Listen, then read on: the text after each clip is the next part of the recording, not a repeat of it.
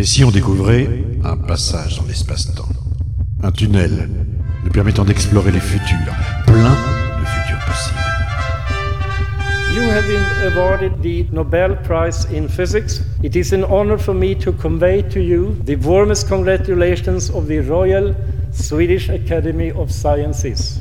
I now ask you to step forward to receive your Nobel Prizes from the hands of His Majesty the King. Destination remise des prix Nobel de physique année 2050. Bonsoir et bienvenue dans cette émission spéciale consacrée à la remise des Nobel de physique 2050 qui, comme vous l'avez entendu, ont eu lieu aujourd'hui en Suède. Et c'est avec plaisir que je reçois nos deux invités physiciens. Euh, Ursula Bassler, bonsoir. Bonsoir. Vous êtes physicienne CNRS au, au CEA. Philippe Chomas, bonsoir. Bonsoir. Euh, vous êtes vous aussi euh, physicien au CEA, le commissariat à l'énergie atomique. Et c'est vrai que euh, on va s'intéresser euh, avec euh, beaucoup de curiosité et de passion à deux inconnus euh, nommés Taki Takima et Su Braun, récipiendaires du prix Nobel 2050. Alors, tout de suite, on va les présenter. Taki, c'est qui? Euh, Taki, euh, actuellement, il travaillait pendant la découverte pour son prix Nobel comme euh, ingénieur chimiste, Ouais. mais de formation, il venait de, de travailler à Fermilab. Il est de nationalité japonaise, mais il s'est installé aux États-Unis euh, il y a à peu près autour de- des années 2000. Et euh, il a plutôt une formation de chimiste à Fermilab. Il a travaillé beaucoup sur la chimie pour des cavités, pour des accélérateurs de particules euh, supraconducteurs. Mais euh, ensuite, euh, le Fermilab donc, a fermé, comme, comme on sait tous, dans les années 20. Et euh, donc, il s'est réorienté avec son savoir-faire de chimiste vers euh, la, chimie nucléaire et vers la transmutation. Et donc, il a travaillé depuis maintenant 20 ans à peu près en Belgique, qui est quand même devenu le centre pour le développement euh, des réacteurs à transmutation, qui nous ont quand même beaucoup aidé maintenant à résoudre tous les problèmes de déchets nucléaires. Alors, ce n'est pas le moindre des paradoxes. Un, un chimiste euh, qui euh, reçoit le prix Nobel de physique, on, va regarder cela en, détail, mais euh, second récipiendaire, Philippe Chemaz, Sue Brown. Qui est Sue Brown Alors, Sue Brand, c'est une ingénieure euh, nucléaire qui travaille euh, encore aujourd'hui dans la filière euh, justement de la transmutation des déchets nucléaires et qui a toute une formation. elle est américaine, elle travaille dans le Michigan, un lieu perdu dans les plaines où il n'y a pas grand-chose à faire sauf une très belle université dans laquelle elle a fait ses études. Et puis elle est venue en Europe pour faire son PhD, sa thèse. Elle a travaillé en physique nucléaire au temps où la physique nucléaire était encore un, un- sujet de recherche.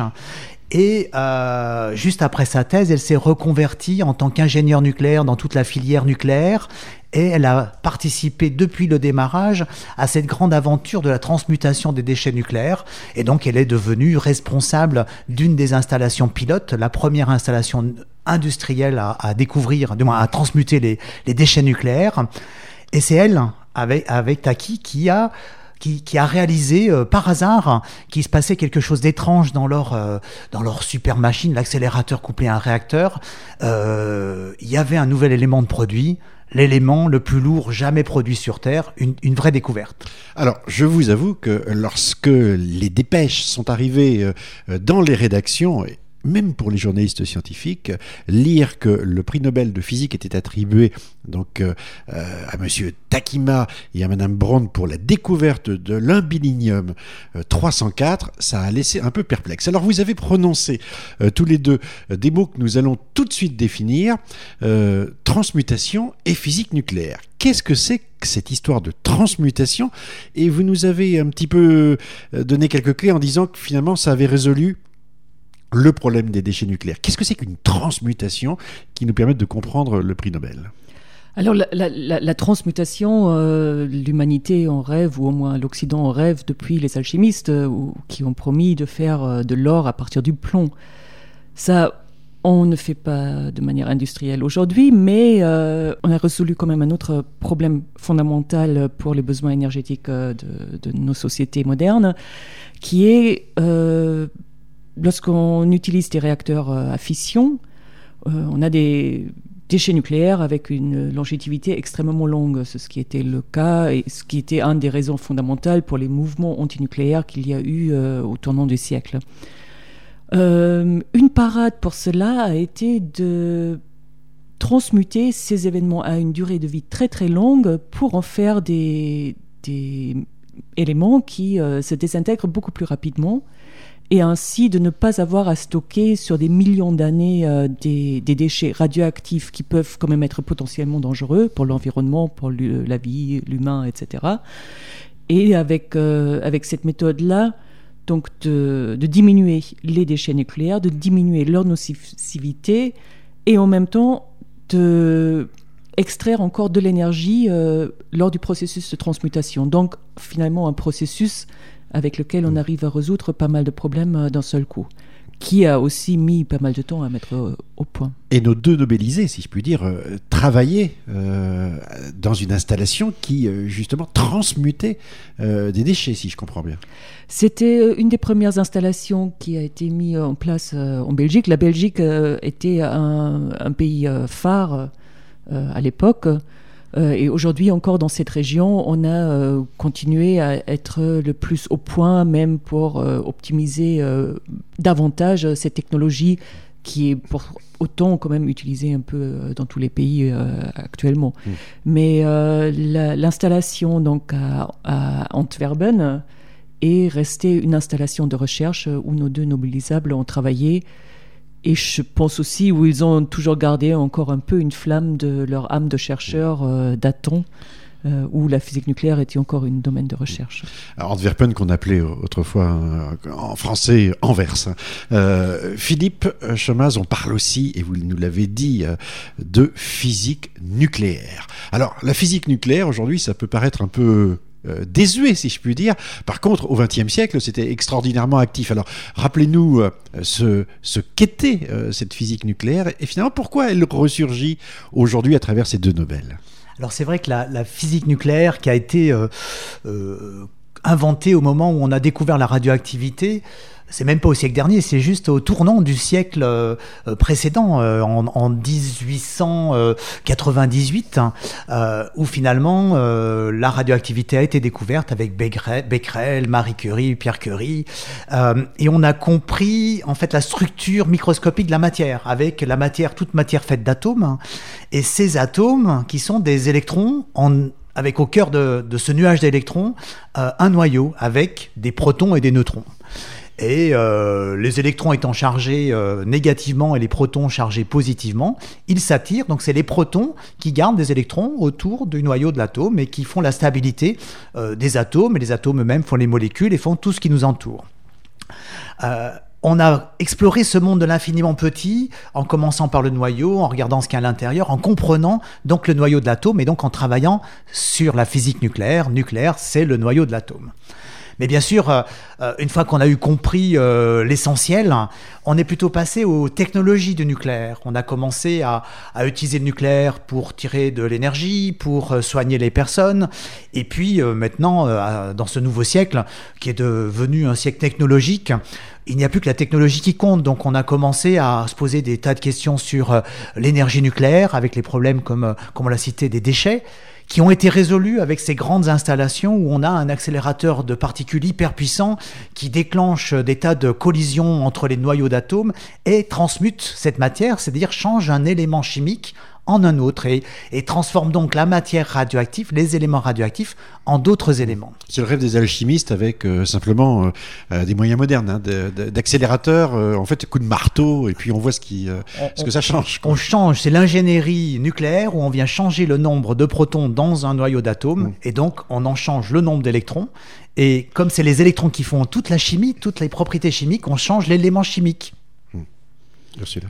C'est ce qui est intéressant dans ce prix Nobel, c'est quand même que c'est euh, un prix Nobel, euh, je pense le dernier pour la physique nucléaire, c'était bien il y a 40 ans, non?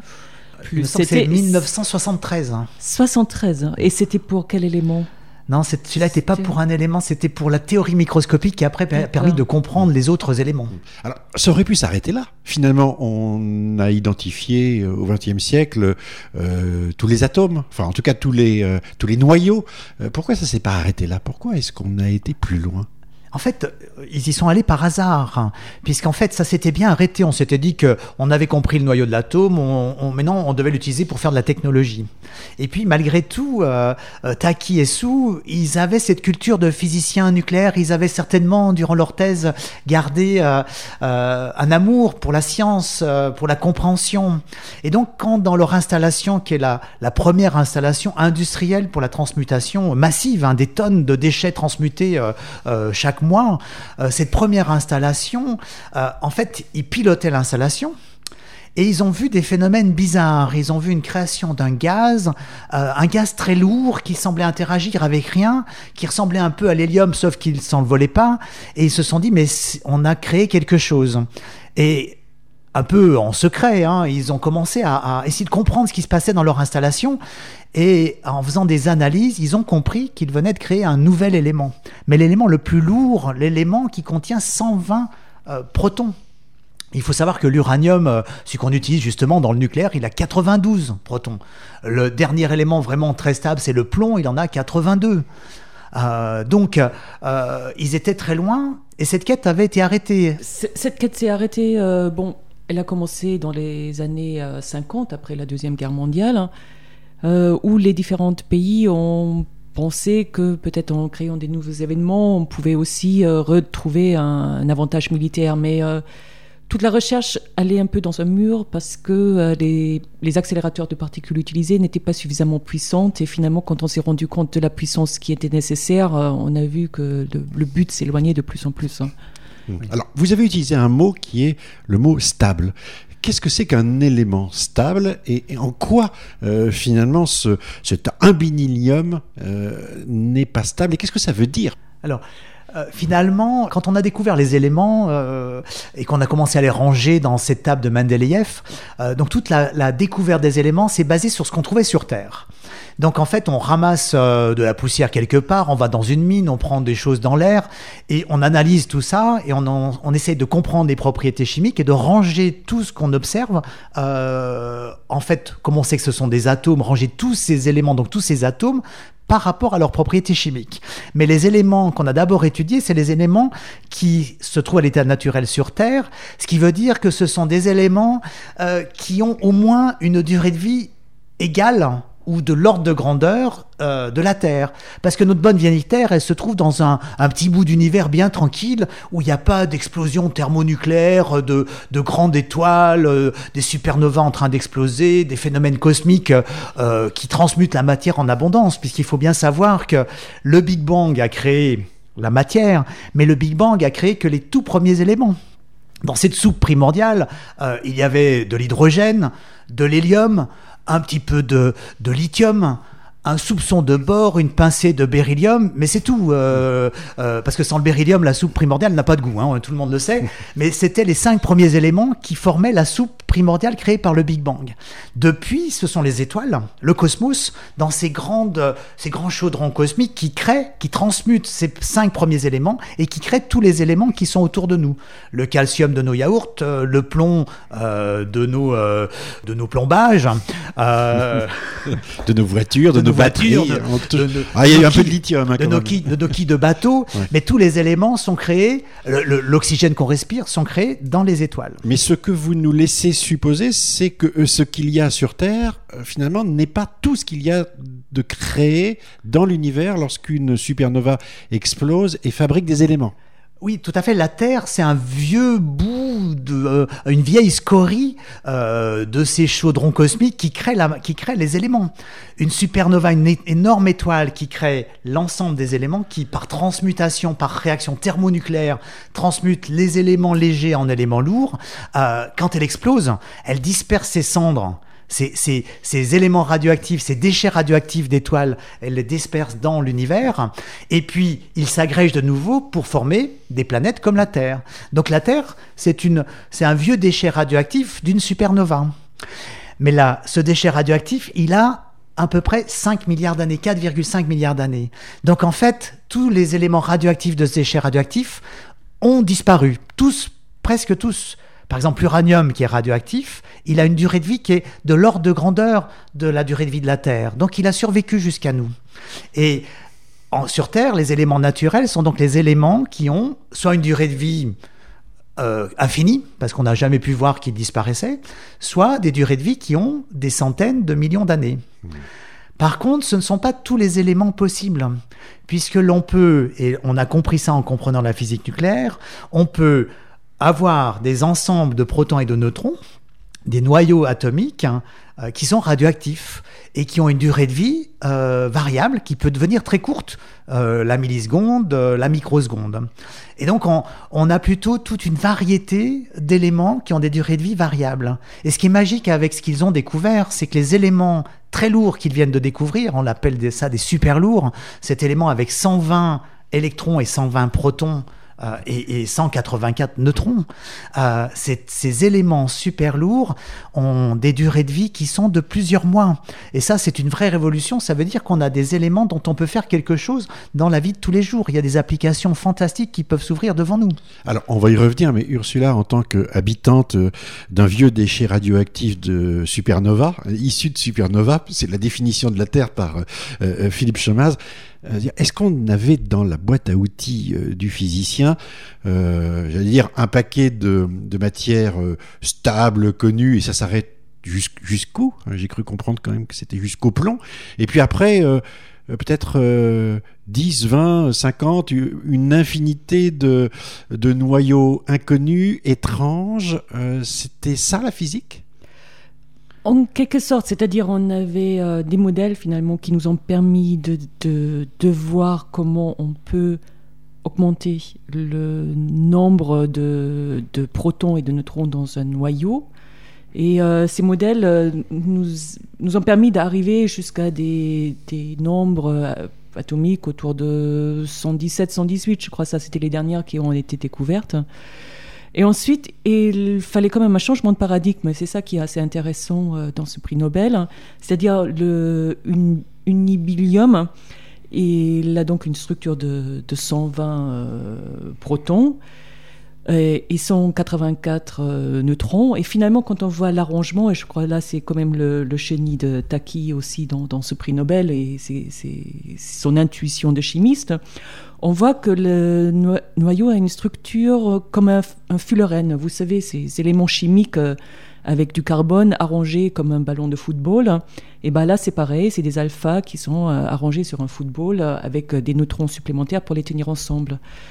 Maintenant, ce qu'on peut imaginer, c'est peut-être comme ces fullerènes ont aussi donné un, un coup d'envoi pour toutes les nanotechnologies, les nanotubes, etc. Peut-être on arrive à faire des, des structures ou quelque chose de semblable au niveau nucléaire et Dieu sait ce que ça mm. peut ouvrir comme possibilité. Mm. Est-ce que est-ce que c'est alors je vais utiliser un, mot qui va peut-être vous choquer, mais est-ce que c'est une matière étrange? Et qu'est-ce que l'on peut en faire de l'imbilinium alors, c'est une matière qui n'existe pas, elle est naturelle sur Terre. Donc, euh, quelque part, elle est étrange parce que euh, dans l'univers, euh, dans, dans certains sites astrophysiques, où finalement il y a beaucoup de flux de neutrons, d'une matière transmutée de façon massive, l'univers a peut-être su dans le passé et c'est peut-être encore aujourd'hui créer cet élément. Et donc cet élément qui a des durées de vie quand même longues peut jouer un rôle dans l'univers. Sur Terre, on vient d'en créer, et donc dans ces, dans ces machines qui transmutent les déchets nucléaires, on ne sait pas trop comment, parce que c'est par des séries de réactions complexes. Euh, il faut voir qu'on envoie un accélérateur euh, le plus puissant qu'on a pu sur des cibles qui viennent transmuter tout ça et coupler à un réacteur nucléaire qui rajoute des neutrons, et, et, tout ça transmute massivement tout ce qu'on a mis dans, dans nos machines euh, dans ces réactions diverses, finalement, euh, on ne sait pas trop comment se crée cet élément, mais il se crée certainement par toute une chaîne de réactions avec des captures de neutrons, des absorptions euh, d'éléments plus légers par des éléments plus lourds, des fusions. Et finalement, on en produit, mais une quantité assez importante. Et donc, euh, technologiquement, euh, nous pouvons avoir des éléments qui ont un très fort contenu énergétique.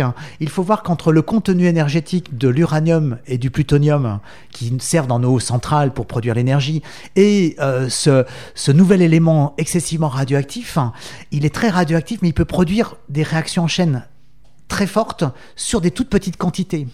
Donc potentiellement, il y a des applications, euh, peut-être une, automobile qui aurait une pile de, la taille d'une, d'une, d'une petite pile d'un centimètre euh, de, de, de, longueur, mais qui aurait une pile pour toute sa vie, qui pourrait rouler 20 euh, ans.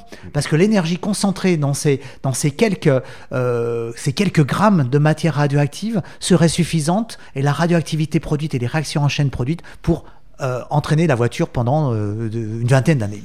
Bon, il y a quand même quelques aspects sécuritaires qu'il faudra regarder. Euh, j'aimerais bien le souligner parce que c'est quand même radioactif et il ne faut pas non plus exposer les pauvres conducteurs de voitures à un flux radioactif. Il faut, faut, faire attention. Faut faire attention. Le, plutonium est, est un élément euh, créé par l'homme. Euh, il n'existe pas de façon naturelle. Euh, on a, je veux dire, dans l'histoire de, de la physique nucléaire, fabriqué cet élément pour le mettre à notre service bah, le, plutonium, c'est certainement un des premiers éléments que l'homme a fabriqué massivement puisque avant qu'on commence à maîtriser l'énergie nucléaire et donc à utiliser l'uranium pour faire des réactions de fission qui produisent des neutrons, mais ces neutrons sont à, leur tour absorbés par ces uraniums et donc transmutent la matière en l'enrichissant et donc en, créant des éléments euh, plus lourds qui, est cette absorption de neutrons par l'uranium. Euh, finalement, sur Terre, euh, ce plutonium ayant une durée de vie, une radioactivité forte et donc une durée de vie faible, même si les supernovae les avaient produits, et les supernovae les ont produits, donc la supernova qui est la mère de la Terre a produit du plutonium, mais ce plutonium a disparu depuis longtemps de la Terre. Alors, il en était apparu à un moment donné parce que l'uranium était très fortement enrichi dans le passé lointain de la Terre, avec un uranium qui n'avait pas encore décru de façon radioactive, de façon forte. On sait qu'il y a des réacteurs nucléaires, des, des, réactions en chaîne qui se sont euh, déclenchées spontanément sur Terre. Et donc, euh, ce qu'on a aujourd'hui dans nos centrales nucléaires, finalement, la Terre l'a fait de façon naturelle dans des endroits où l'uranium s'était rassemblé. Et on sait qu'il y a donc des réacteurs naturels qu'on a pu découvrir et voir leurs traces et qui ont produit naturellement du plutonium dans le passé. Donc, même si il avait disparu, ces réacteurs nucléaires se sont réallumés et ont reproduit du plutonium. Et, mais ça, c'était du temps où l'uranium était encore suffisamment radioactif. Donc c'était euh, il y a bien longtemps avant, bien longtemps avant notre ère. Mm. Par contre, tout l'uranium qu'on a produit euh, et qu'on connaît, il a été produit au XXe siècle et au XXIe siècle euh, par, par la fission et qu'on maîtrise pour avoir de l'énergie. Est-ce que théoriquement, Ursula, on, on sait la quantité d'éléments possiblement productible C'est-à-dire, est-ce qu'il y a une limite? Est-ce qu'aujourd'hui, c'est un infini qui reste euh, à prospecter? Puisque finalement, le plomb, c'est combien? Le plomb C'est 80... 82. 82. Voilà, on en est à 120, c'est le dernier élément euh, euh, découvert. Est-ce qu'on peut aller à 150, à 200, à plus? Est-ce qu'il y a une limite? Et est-ce que cette limite coûte cher à la recherche? C'est complexe à trouver. C'est une question assez complexe posée, hein, mm. parce que bon, je pense qu'avec les structures que je classifierais d'habituels pour des noyaux comme euh, on les a eus juste aux éléments les plus lourds, euh, on devrait être à, la limite autour des 120. Maintenant, si on arrive à créer des, structures euh, autres, une, différente arrangement, peut-être on peut aller plus loin, mais ça, ça reste très hypothétique pour l'instant. Oui. il faut bien voir qu'en fait, ils ont non seulement découvert l'élément, le nouvel élément, l'élément 120, l'ubinilium, mais en même temps, ils ont pu réussir euh, par une petite série d'expériences, parce que c'était des physiciens nucléaires, ils savaient comment faire, ils ont pu, un peu en perruque, essayer de le caractériser. Et c'est là qu'ils ont découvert la forme dont nous a parlé Ursula, cette forme très bizarre d'un noyau qui aurait lui-même la forme d'un ballon de football avec des particules alpha, donc des, hélium 4, des 4 protons, non, 2 protons et 2 neutrons à chaque coin de, ce, de, de, cette structure en ballon de, football, avec tous ces neutrons qui, tiennent l'ensemble, mais ça, ça ouvre la porte à une vision moléculaire du noyau de l'atome, où ce seraient les, les neutrons qui viendraient coller ensemble euh, des noyaux. Et donc là, euh, là, on ne sait plus vraiment où on va. En fait, cette forme en ballon de football, elle avait été proposée euh, à la fin du XXe siècle par des théoriciens qui avaient dit, mais pour les noyaux super lourds, il y a peut-être cette structure un peu bizarre. Dans nos calculs, il semble être beaucoup plus stable que ce qu'on prédit, et donc il peut y avoir des durées de vie assez longues. Euh, les gens y avaient pensé, ça avait été pris sérieusement en compte, mais comme on n'arrivait pas à le créer, tout ça s'était arrêté, le problème était tombé. mais aujourd'hui, ça revient et effectivement, en fait, on ne sait plus. Stable, ça veut dire qu'on peut le conserver Stable En quelque sorte, oui, tout à fait. On peut le conserver, c'est-à-dire il, euh, il reste avec nous un certain temps et pendant ce temps-là, on peut le manipuler, on peut faire des choses avec. Et, mmh. euh, Je dirais qu'on on, va parler d'un élément qui est suffisamment stable pour qu'en fait on puisse parler d'un élément. Quand peut-on parler d'un élément C'est quand on a pu créer un atome. Quand a-t-on un atome C'est quand on a un noyau qui a pu capturer des électrons. Et ça, il faut un petit peu de temps à un noyau pour capturer des électrons et former un atome. Il faut, euh, bah, il faut au moins des temps qui sont le, le temps que l'information passe du noyau pour rejoindre les électrons. Et ça, je dirais, c'est peut-être 10 moins 12 euh, secondes. Donc, euh, euh, des, milliardièmes, du moins même euh, des millièmes de milliardièmes de seconde. Et là, on a suffisamment de temps pour commencer à créer un atome et commencer à faire des molécules, faire de la chimie. Et ça, euh, si les durées de vie sont beaucoup plus petites que ça, on est en train de créer juste une combinaison, une association de protons et de neutrons qui sont suffisamment collés pour qu'on puisse peut-être les mesurer, mais pas suffisamment stables pour qu'il y ait des électrons et de la chimie qui se mettent en marche autour de tout ça faut quand même faire un peu attention parce que bon, euh, on peut parler d'un élément euh, avec la définition que tu dis, mais la stabilité, c'est quand même encore un, step au-delà parce que euh, sinon c'est des éléments instables comme on les connaît qui se désintègrent radioactivement avec des fois des, des temps de vie extrêmement courts. Et ce qui est assez euh, étonnant avec cet élément 120, c'est vraiment qu'il y a une stabilité qui nous permet de faire de la chimie. Avec. Plusieurs mois, plusieurs mois de durée de vie. Hmm. Alors j'ai deux questions pour terminer. Euh, je pense qu'elles sont euh, fondamentales si vous me le permettez. premier, c'est les circonstances de la découverte. C'est-à-dire, on a l'impression que finalement c'est un peu tombé du ciel. c'est une découverte qui est par hasard, avec finalement un chimiste, on l'a dit au départ. Hein, Euh, euh, et puis euh, une ingénieure nucléaire qui tout d'un coup voit apparaître quelque chose d'inhabituel dans une, une expérience. D'abord, faut le remarquer, et ensuite, on, peut rester perplexe après la quantité d'années d'études sur le sujet du euh, noyau, euh, de voir finalement qu'on fait encore des découvertes euh, comme cela. Est-ce que ça vous amuse, ça vous surprend, ça vous intrigue? Ça nous fait plaisir surtout. On appelle ça une tartatin dans notre, dans notre langage. D'ailleurs, on devrait appeler ce, cet élément le, le tatinium, parce que c'est quelque chose qui a été découvert par hasard, mais c'est pas complètement par hasard. Si on regarde leur cursus, Fermilab pour l'un, euh, Spiral 2 à Caen pour l'autre, des, des, personnes formées en, physique dans cette recherche fondamentale. Bien sûr, après ils partent vers l'industrie, vers les applications, mais quelque part ils gardent deux choses, la connaissance et l'envie de comprendre. Et en fait, euh, quelqu'un d'autre aurait pu juste voir qu'il y avait un, gaz euh, un peu radioactif, pas très gênant, produit euh, quelques grammes tous les mois ou, ou, un peu plus, et se serait dit bon ben ça c'est quelque chose, c'est juste, c'est comme ça, on n'en fait rien. D'ailleurs ça a dû se produire dans les autres installations. D'ailleurs les autres, oui, ils ont. Il fallait être là pour le voir. ça laisse et ça sera ma dernière question, aussi toujours penser euh, finalement à ce grand rêve de l'humanité qui est, vous l'avez dit d'ailleurs, hein, la transformation du plomb euh, en or, le, rêve des, alchimistes. Est-ce qu'il existe aujourd'hui euh, chez les physiciens? Qui euh, se sont réintéressés euh, donc au noyau de l'atome à travers ce Nobel. Hein, finalement, le rêve d'un élément mythique ou une sorte de graal hein, de, de la physique, un élément qu'on pourrait peut-être imaginer comme étant au service de l'humanité pour fournir de l'énergie ou, une extraordinaire stabilité. est-ce que ça existe ou, est-ce que c'est un fantasme? Mais c'est peut-être bien l'imbinilium, parce qu'en fait, par sa stabilité suffisamment grande pour qu'on puisse l'utiliser dans la vie de tous les jours, il va peut-être nous amener euh, des révolutions. peut-être pas, euh, peut-être la voiture euh, avec la, pile radioactive, c'est peut-être pas la bonne idée, mais peut-être l'outil pour la médecine, parce qu'on a une radioactivité qu'on peut rendre, mettre au service de l'homme. Ça ouvre des portes. C'est peut-être bien celui-là, avec sa forme un peu bizarre, toutes ses propriétés, et le fait qu'on sache le produire en abondance.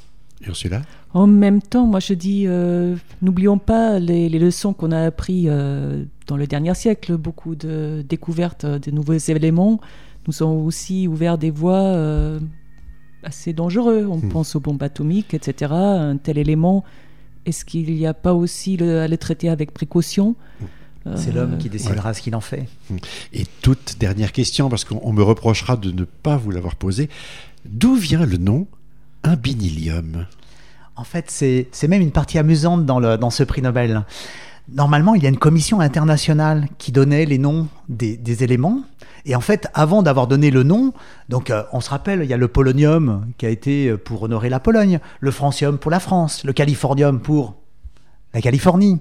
Euh, effectivement, on inventait les différents noms, on donnait des noms aux éléments, on le découvrait, il était confirmé, et puis on donnait un nom euh, suivant ce qu'on voulait honorer, un pays, une, une personnalité, euh, une histoire. Mais cette commission, en fait, elle a disparu euh, dans les années 20. La physique nucléaire s'était arrêtée, cette recherche s'était arrêtée, il n'y avait plus cette commission pour donner les noms. Mais avant d'avoir donné ce nom, Californium, etc., etc., en fait, on avait une méthodologie pour donner. donc cet élément, il s'appelle, par exemple, là, c'est 1, 2, 0. L'élément s'en va 1, 2, 0. Eh bien, il s'appelle 1, bi, et pour zéro. Donc en fait, c'était une nomenclature qui avait été mise en place euh, pour simplement donner un nom avant qu'on puisse vraiment donner un nom à l'élément, le baptiser pour de vrai, une fois qu'il avait été confirmé, et puis la commission internationale lui donnait le nom. Mais comme cette commission a disparu, aujourd'hui, on lui donne que ce nom qui est le nom euh, historique.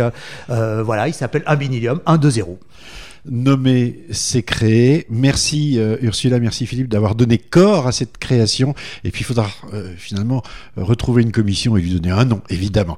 Merci à vous de nous avoir suivis. On se retrouve bah, pour un prochain Nobel, évidemment.